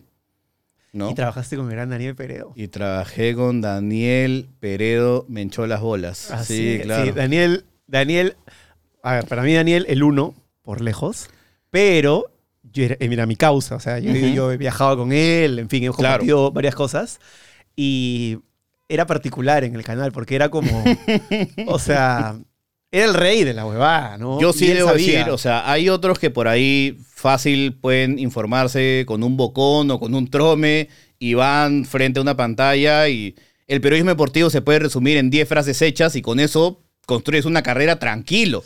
No hay mucho, mucha magia para analizar el fútbol peruano. Puta, como cuando escucho ¿No? el 2-0 es el peor resultado. Sí, claro. No, huevón, el peor resultado es perder. Pe- 10-0 es peor que ganar 2-0, no esté gilo, Claro, 0-10. ¿no? Ningún brasileño dice el 2 a 0 es el peor resultado. Nadie, Ningún no. no, no. Un, un país con una autoestima robustecida no dice el 2 a 0 es el peor resultado. Goles que no haces, goles que te Claro, hacen. Jugamos como siempre, perdimos Jugamos como nunca. no, al revés. Jugamos como nunca, perdimos Jugamos como como nunca, siempre. perdimos Sí, como siempre, ¿no? Entonces, ese tipo de cosas yo entendía, pero Daniel, a pesar de que una vez eh, a mí y a Carlitos nos gorrió pequeños sin pedirnos permiso, Sí, este, tenía esta cosa de llegar buenas y se ponía a chequear todo. O sea, ya venía co- conociendo los partidos y yo decía, ese man, o sea, yo no vería ni un segundo de fútbol peruano y vendría, vería los resúmenes y con eso está. Bueno, muchos pero- periodistas deportivos hacen sí. eso y yo he visto periodistas deportivos que hacen eso, no voy a decir nombres, pero mientras están tuiteando huevadas políticas. Claro. Y están narrando un partido. y tú me dices, o se desdobla este bueno, ¿qué hace? O sea, porque eso es. Eso ya, y, a veces la Pero es que muchos están en modo automático también y, yo lo entiendo, ¿no? Y no hay competencia y, por ejemplo, la aparición del flaco Granda es algo milagroso dentro este, del periodismo deportivo, que es alguien Aranda, que ¿Te has atiende, dado ¿no? cuenta que a mí me parece. O sea, yo escucho comentarios y de, de la generación, depende quién sean, o lo aman o lo odian. Sí, pero, pero es parte de, o sea, es, es la... Es, si Eso habla bien de su trabajo. Si alguien, un- o sea, si tú una nota, un video que haces no te genera nada, Así es. bótalo a la basura, Así pues, es, ¿no? O sea, de acuerdo. te molesta, te agrada, te indigna, funciona. Para algo, para bien o para mal, para generar debate, para incendiarte, para funarte, lo que sea, ¿no? Entonces, en ese aspecto yo sí veía Daniel Peredo, Vicente Cisneros y Manuel Barreto, o sea, los tres con los que trabajé, eh, y obviamente Fla Fla, Flavio Maestri, yo sí entendía que, había un cuánto le agradezco ese campeonato. que había un amor. 2006. O sea, un domingo de Vicente Cisneros es, se levanta su pan con torreja con su cafecito Número telefónico. y ve un Siena Parma. De ahí, ¿no? Se va, va al baño, se lava la boca. ve Intigas un Manucci. Intigas Manucci. Tranquilo. Media tarde, otro pan con pejerrey y se ve un Ayacucho Huancayo. Brighton, este. Claro. West Ham. su, bueno, su querida Juventus con, no sé, con el Kievo Verona. De ahí va al canal, narra un Huancayo, un universitario, no sé, Manucci. Y en la noche está viendo el ADT de Tarma, la repetición, Así es. ¿no? Entonces, Bravo, yo digo, ese tipo de cosas es como. O sea, esa es pasión y eso es como ¿Sabes a, quién, innegociable. ¿no? ¿Sabes a quién a veces he visto y me provoca. Yo tenía mucho respeto por las crónicas que hacía Jaime Pulgar Vidal de, Claro. de, de deporte. Pero ahora que lo he visto en Twitter, que lo he leído, mejor dicho, siento que, que tiene este. Lo voy a decir con paréntesis, con mucho cuidado, pero siento que tiene este resentimiento de alguien que no supo adaptarse a la digitalización y por ende le pega a los que están en esa generación. Vi que el otro día creo que le pegó al flaco Granda, o que en general está pegando a los jóvenes, y yo digo, o sea, ya estuvo... Pero necesitas también a veces ese ente que te dé cierta perspectiva. No, tú como joven está No, bien, pero, o sea, esa- pero tú, tú sientes que esa persona en se su, momento, en su momento todos los periodistas deportivos hablaron mal de Burga. El único que hizo periodismo de investigación y sacó un libro, Jaime Pelguar Vidal. Construye tu PC con Lenovo. Personaliza tu laptop a tu manera con el procesador, memoria RAM, almacenamiento, tarjeta gráfica y mucho más que tú quieras. Escoge la configuración de tu próximo equipo y consíguela en cuotas sin intereses. ¿Cómo? Ingresando a lenovo.com y además recibe tu pedido en casa totalmente gratis. Gracias Lenovo por estar con la lengua. Está bien, No. Pero eso no quiere decir que no puedas aceptar que tal vez tu tiempo ya pasó y que es momento de la siguiente generación. Y no, Yo y- creo que si es que Jaime Pulgar Vidal, y te doy una idea, mi estimado Jaime, ¿no? Este, agarras todos los reportajes que hizo, les das una nueva reeditada y yo creo que los puedes subir a TikTok y puedes construir un público. Tampoco no es, yo también a veces tengo un poco de temor con esa idea de que los jóvenes a la acción, los viejos a la tumba. No, pues Creo que especialmente no. porque yo ya estoy volviéndome más viejo.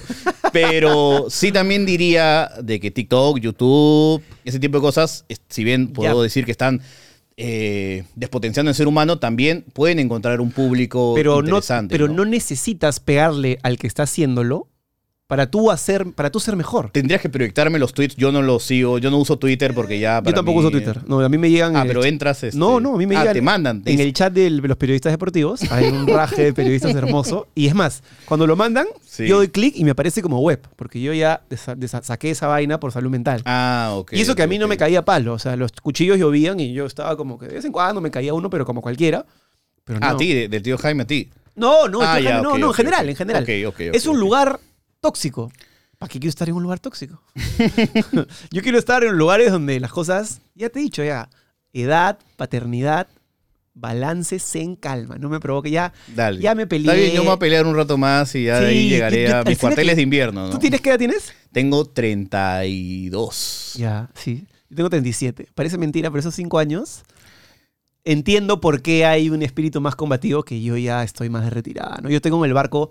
Tú podrás decir, no, claro, las marcas, la espalda económica. No, no lo sea. puedo decir, están ahí. No, no es mi opinión, están ahí. Pero no, es ese el motor por el cual yo ya retiré los cañones y dije, ¿Algo no te gusta? Ándalo. Ya, peleense solos. ¿Para qué, mano? O sea, Mm, no sé. yo, o yo, sea, yo, yo- mi mi- mi- mi estatus actual, digo, ¿no? Estatus quo, zen. Calma. Yo ahora valoro pues, mucho pero por más. eso te digo, vuelve. Tú estás en ese ¿no? rollo más combativo y me parece Pero igual, válido. o sea, te digo, en algún momento, no sé, espero que Mm. no, por pasitas no pase eso, pero seis entrevistas de Jesús Alzamora con 5.000 vistas, con dos comentarios y 10 likes, Puede pasar. y tú dices, ok, tiene que venir de nuevo mi fuego interno, pues, ¿no? Ok. Pero no, Mi, pero mi fuego interno, repito, no está por quién lo está haciendo bien, vamos a sacarle la mierda a ese huevo. Está por dónde la estoy cagando yo, que de pronto tenía 100k o 50k y ahora me ven 5. A ver, chino, ¿qué estamos haciendo mal? Mira, este gorro ha durado demasiado, estos 30 segundos no han captado a la audiencia. Yo ya estoy. Puta, va a sonar súper cliché, súper si quieres Paulo Coelho, pero estoy más, a- más mirando adentro que viendo afuera, porque afuera para mí, referencias. Pero, no sé, ¿será que he estado en ese lugar tan competitivo tanto tiempo que ya, ya... Siento además que hay una oportunidad tan grande que si realmente te concentras en la tuya, te la puedes hacer. Ejemplos hay miles. Sí, pero igual. Te pongo este ejemplo de que llega alguien y te dice, vamos a hacer la lengua en Miami. Un año con una inversión de 3 millones de dólares. Ese fuego también tiene que volver o, o o ver- volverá con otros matices. Papi, me No. voy, pero pongo primero y me arranco. En una, pues, Claro. ¿no? Obvio. Y es parte de también. ¿Quién va a poner ¿no? tres palos para que vayas a hacer un podcast en Miami? No, pero Esos claro. ejemplos que me pones. Bueno, pues tendríamos que Genaro- regresar Genaro al penal de. Valera. Tendríamos que regresar al penal de- La lengua en Dubai. Yo estaba ya en Dubai, ¿no? Qué lindo. Digo, eso... Dubái fue increíble. Pero por lo, ejemplo, lo ahora que hubieran facturado, ¿no? Ahora- no sé si hubiera caído un poquito para mi terruño, pero lo que, o sea, yo siento que para la mayoría de periodistas deportivos era mi año con Qatar, sin duda, con Perú, Sin duda. Era toda la familia. Sin duda. Enero, marzo, enero, febrero y marzo nos vamos a Miami todo el día a estar ahí con combinación de La Habana. Total. Pero total. ya no está y bueno, pues. No, eso va a golpear bolsillos, economía. Desde Sí. los periodistas deportivos hasta los comerciantes de gamarra, que ya no van a poder que la inacción de Castillo. la pues, nueve de la Paula. sí. Ese es otro tema. ¿Tú crees que a Pero mi causa sí. lo vacan? ¿Renuncia? ¿Lo meten en cana? ¿O crees que cumple sus cinco años? O sea, pero no hay los votos, pues, ¿no? No hay los votos. ¿Qué vas a hacer ahorita? Pues, ¿no? Si Sí, no hay pero los tú sabes que la gente ahí se voltea por. O sea, no es que sean, tampoco es que sean los más fieles del mundo, ¿no? Están ahí porque tienen su, su marmaja. Pero de nuevo, pues, o sea, tendría que ser una jugada maestra. O sea, era golpear rápido, ¿no? Esa era la estrategia, ¿no? Golpear rápido, golpear adelantado. ¿no? O sea, Pero. ¿Tú crees que sí hace los cinco años? O sea, es que no veo la forma en cómo lo puedan. O sea, las investigaciones están, los folios están, la fiscalía está, Por todo menos, parece indicar. por menos vacaron a un para. Eh, sí, pero también diría en ese momento, porque ahora está la figura de la vacancia a pie. De moda, qué Pero bestia. ¿te imaginas que si hubiera estado ahí alguien con la vacancia cuando Alan salió lo de Odebrecht? Ah. ¿No? O sea, también entiendo ese lado y es como que también está esa sensación de, ok, todo el mundo le está pegando a él y como yo soy Contreras, a veces digo, No, tú ¿no? nunca vas a Un poquito, Contreras. ¿no? Y digo, ay, a todos le están pegando. Tú eres un tipo No, easy digo- boy. Y cuando te juntas con tu amigo, ¿cómo se llama? Carlitos, ese también más easy boy. Acá todo relajado. Claro, pero también hablar de política es como, no sé, pues, ¿no? A veces también yo me pongo en un plan, eh, se pone la gente en un plan innecesariamente ceremonioso y todo, y yo, o sea, tener un periodista como Moloco que un día estemos hablando de política y al día siguiente tengamos a los de Incasex, ¿no? A conversar, y yo digo, ¿qué otro lugar, pues, no? Este, Pero han- que crea- podamos ah- generar, tengo esa, esas libertades. Pero ¿no? han creado un espacio muy típico, o sea, muy peruano, muy variopinto, y, y eso Sí. es nuestra, nuestra cultura, ¿no? Hay un ícono ahí que, que creo que también los define ustedes, ¿no? Que, que- Obvio. Y aparte me permite como tener estos momentos y juntar de una u otra manera como un Pokémon experiencias y todo eso. O sea, porque mi gran sueño, aparte de dirigir y hacer cosas, es hacer comedia. ¿No? O sea, como que, o sea, hacer mi Azu Barbas, ¿no? Ah, sí, Este, contigo sí, claro. como frontman. Sí, obvio. Azu Barbas, ¿no? Pensé Este, que de repente productor, no sé. No, no, no, no, cero, cero. O sea, yo mismo soy, Ah, ¿no? ¿tú quieres? Yo Sí. alucino que yo te veía como director de cine y También. haciendo la película y todo, pero no necesariamente como aquí está tu gallo del gallinero que te va a hacer Es reír. que, o sea, de todas maneras, y, y está en, en, no sé, en, en lo que consumo últimamente, full comediantes, y especialmente comediantes gringos. O sea, Dave, Dave Chappelle, Louis C.K., Ricky Gervais en Bill Inglaterra. Ricky Gervais, de todas maneras, ¿no? Incluso hasta diría Amy Wong, ¿no? Que Con la está recontrarrompiendo, con razón ¿no? te sale pues, esta, esta lengua dicharachera, media suicida a veces, ¿no? Sí, claro. Ese, ese es humor cáustico, Esos gringos no, ¿no? negro. nadie. Esos gringos no creen en nadie. Pero Pero, está bien, porque ahorita están en una batalla en donde esta agenda de lo políticamente correcto está mermando el arte. pero ¿no te parece ¿No? que, por ejemplo, hay humor en el que yo siento que es innecesario pegarle a un grupo minoritario Sí, obvio. para hacer humor. De todas maneras. No me importa si lo hace Jorge Luna o lo hace David Chappelle. Está mal si es que le pegas a alguien que gratuitamente estás contribuyendo a que la sociedad lo estereotipe o, no sé, o, o lo, lo ponga como, como lo que era la paisana Jacinta, por el ejemplo. el humor tiene obviamente un contexto y a veces si quieres, ese es una- un debate que he tenido con varios comediantes, a veces dicen, el humor tiene como único fin entretener y dar es. risa. Hay gente que... Y hay otros que dicen, el humor sirve para generar una reflexión, ¿no? Y me dices, ah, te pones pues, ¿no? en ese plan como filósofo que eres, Platón del humor. Y en, y en, y en algún, en, en un punto medio está creo que la verdad. Correcto. Y a veces sí siento que uno podría decir, oye, no sé, Dave Chappelle es transfóbico. Pero creo que a veces el punto de su humor no está en solamente hacer mella de los transfóbicos, sino también cómo todas las personas alrededor ¿no? utilizan eso para como que tener una especie de escudo o de máscara de inclusión cuando en verdad no ha interiorizado mucho de sus defectos. O sea, Louis C.K. tenía esta idea de como que, ok, tú no eres transfóbico, decía alguien, ¿no? Sí, no soy transfóbico, pero serías capaz de besar a alguien, no, pero no me gusta. Entonces, no puedes aceptar a alguien hasta que realmente, no sé, sientas como que pasión y amor y deseo sexual. Y es una idea debatible, puede ser todo lo, todo lo que quieras, pero es como, no sé, parte de la discusión. Yo siento que a veces hay algunos comediantes que pueden tener más o menos materia gris para hacer algunas cosas, pero ya es, ese es otro tema aparte. Pero yo sí creo que, especialmente estos comediantes gringos que te menciono, están siendo como una especie de último batallón, ¿no? De 300, ¿no? De Leonidas eh, frente a esa cultura que está un poco a través de buenas intenciones generando eh, un cambio, creo yo, falso. ¿Estás de acuerdo con que No. se, se le diga generación de cristal, por ejemplo? Es que esos términos también ya yo me, me parece que es un abuelo. O sea, hay un espíritu de cambio que es positivo y que es necesario. Me pero ese espíritu sí. de cambio, cuando se vuelve la Stasi, cuando se vuelve una vigilancia sobre todos los productos audiovisuales, a mí me parece, el arte, ¿no? A mí me parece peligroso porque, claro, una película no es una guía de conductas morales. Una película tiene su, su drama, su conflicto, y para que esta película pueda desarrollar su real potencial, el drama y el conflicto tienen que irse a mil. Una película como Taxi Driver hoy no pasa ningún filtro en la industria, pero la tenemos ahí. Y tú dirías, Taxi Driver está promocionando la pedofilia. No. Taxi Driver es un estudio de personaje sobre un excombatiente de Vietnam Y lo que las secuelas le generan de esa... Exactamente. esa Pero alguien podría decir, pero Taxi Driver, pero no, pedofilia, está, este, se está glorificando a un racista. Se está explorando la mente de un racista con tendencias pedófilas, pero obviamente eso no es el punto de la película. Entonces yo sí creo que, y me pongo en ese plan donde digo, el arte no es una guía de conductas morales y me parece que ese intento de deconstrucción, cuando se aborda el arte, estás desdramatizando el arte y estás creando películas fofas.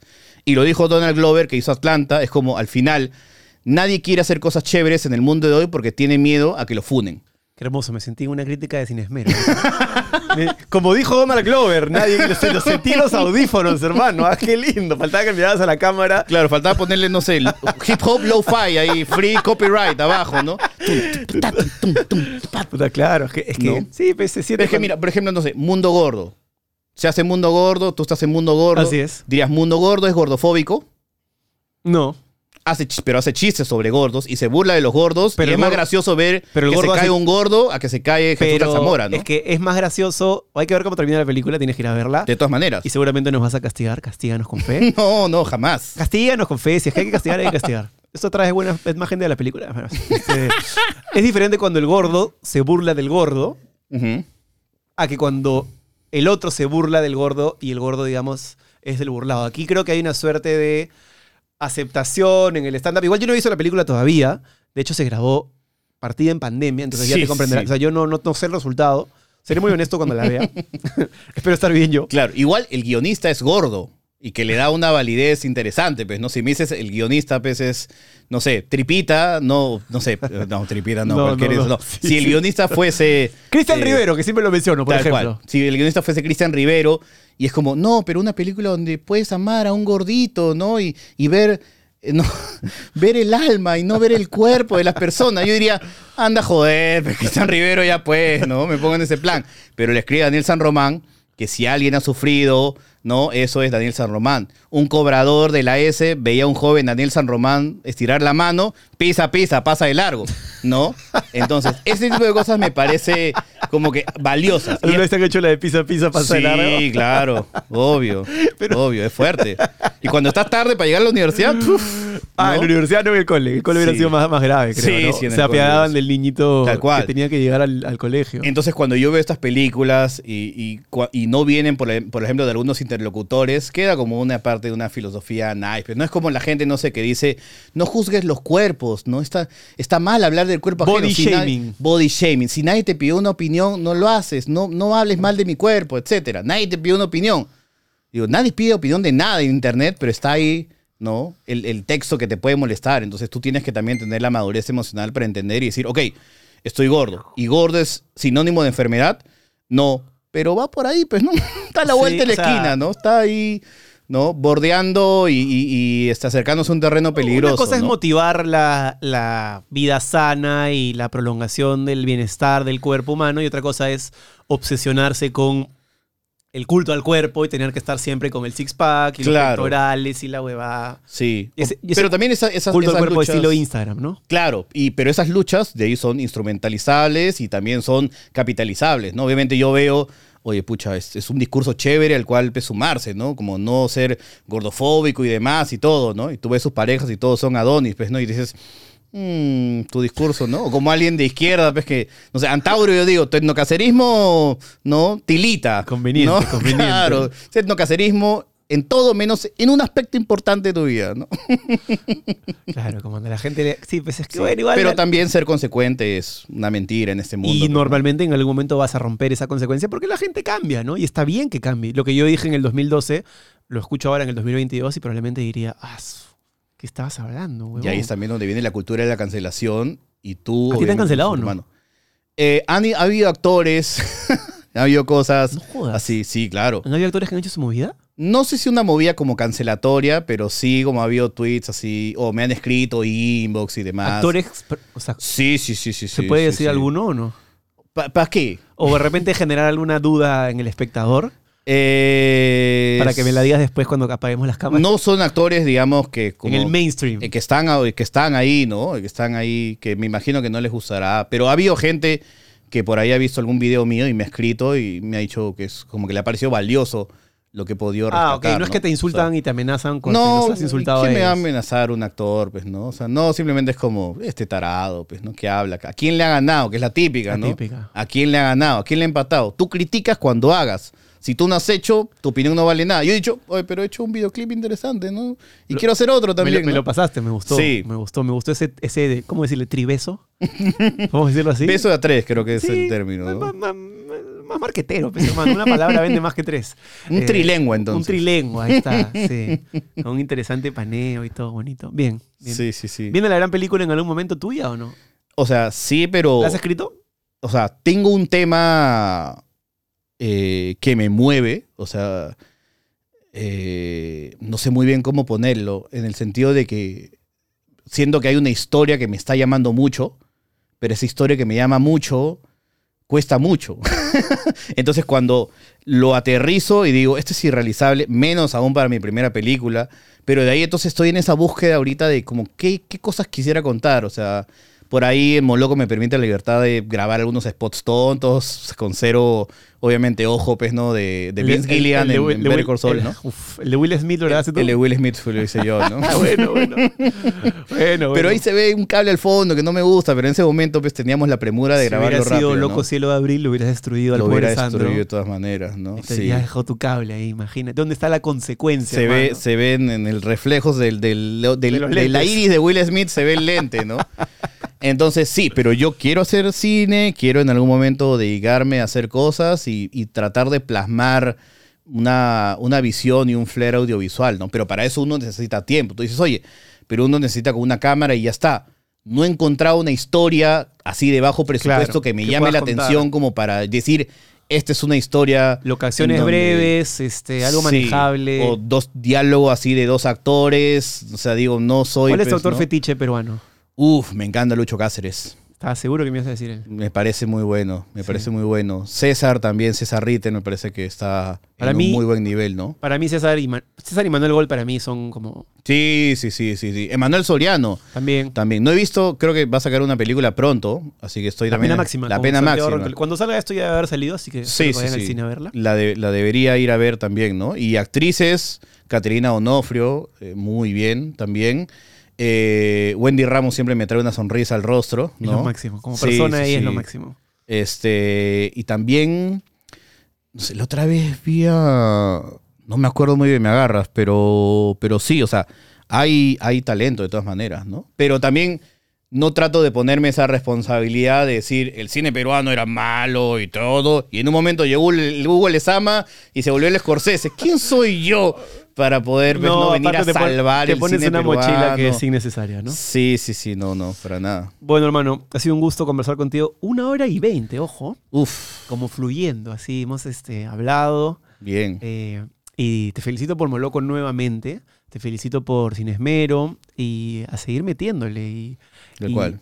Voy a seguir divirtiéndome con ese espíritu combativo. Estoy seguro que te va a durar unos años y de ahí cuando ya bajes un poco la, la edad, eh, porque cinco años son cinco años. Claro, claro, claro. Nos tomamos un, decir- un coñac así mientras Ay. vemos cómo se, cómo se incendia el Perú. Mientras ves cómo se pelea el siguiente y trata de salvar el mundo. Pero sí, Claro. vendrá, vendrá. Deja escuela, pe Jesús Zamora. Contrata, no sé, a un mini, mini lengüero, ¿no? Y haz la que te hizo pues, Adolfo Aguilar, pues, ¿no? Ah. Que dices que, bueno, pues no, pues, fue mi, mi Dios. Pero es que yo creo, hay que, hay que resaltar eso, hermano.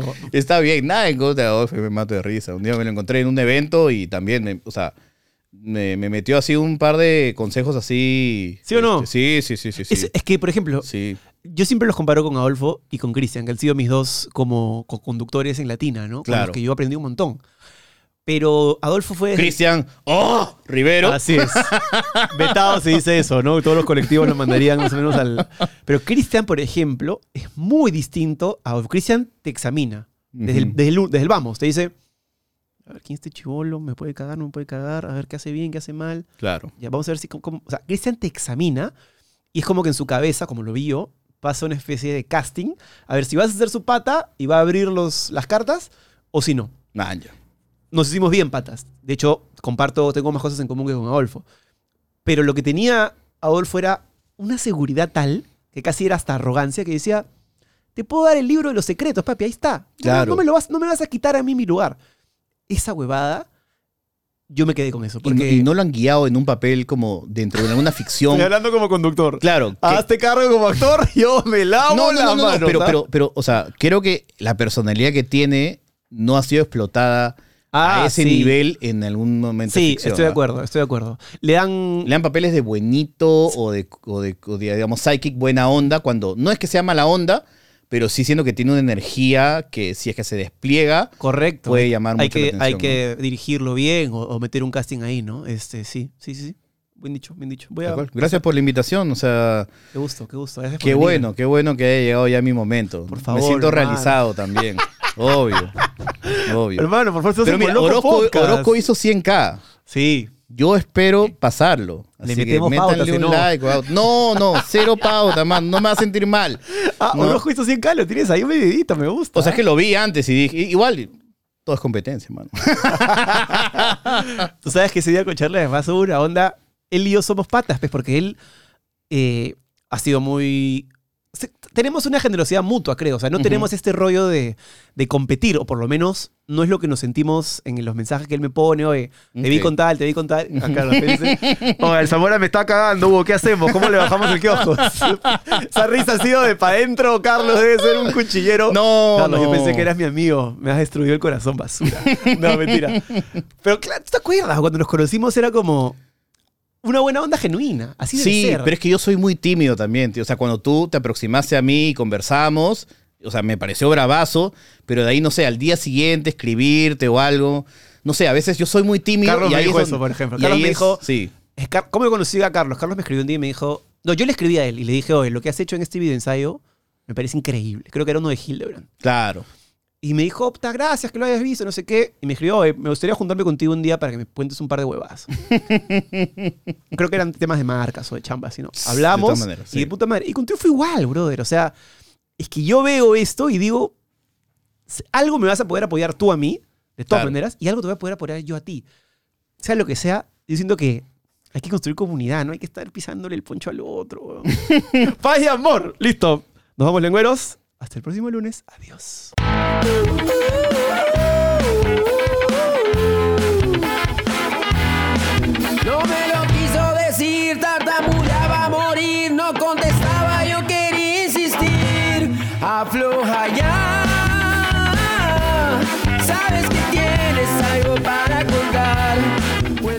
Te ha gustado esta conversación y quieres ver más, suscríbete a la comunidad premium de la lengua desde 8 soles. Tenemos tres categorías con diferentes beneficios y ahí vas a poder realmente conocer al 100% a todos nuestros invitados. Ponemos cosas que no podemos poner aquí por diferentes motivos. Y la idea de esta comunidad premium es abrirte la puerta a ti para que entres y seas parte de lo que pasa en el estudio.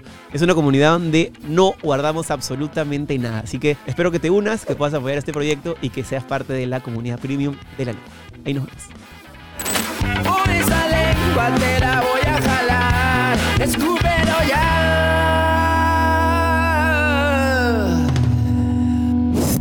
Esto es La Lengua, auspiciado por Cambista, la primera casa de cambio digital del Perú. Lenovo, Smarter Technology for All.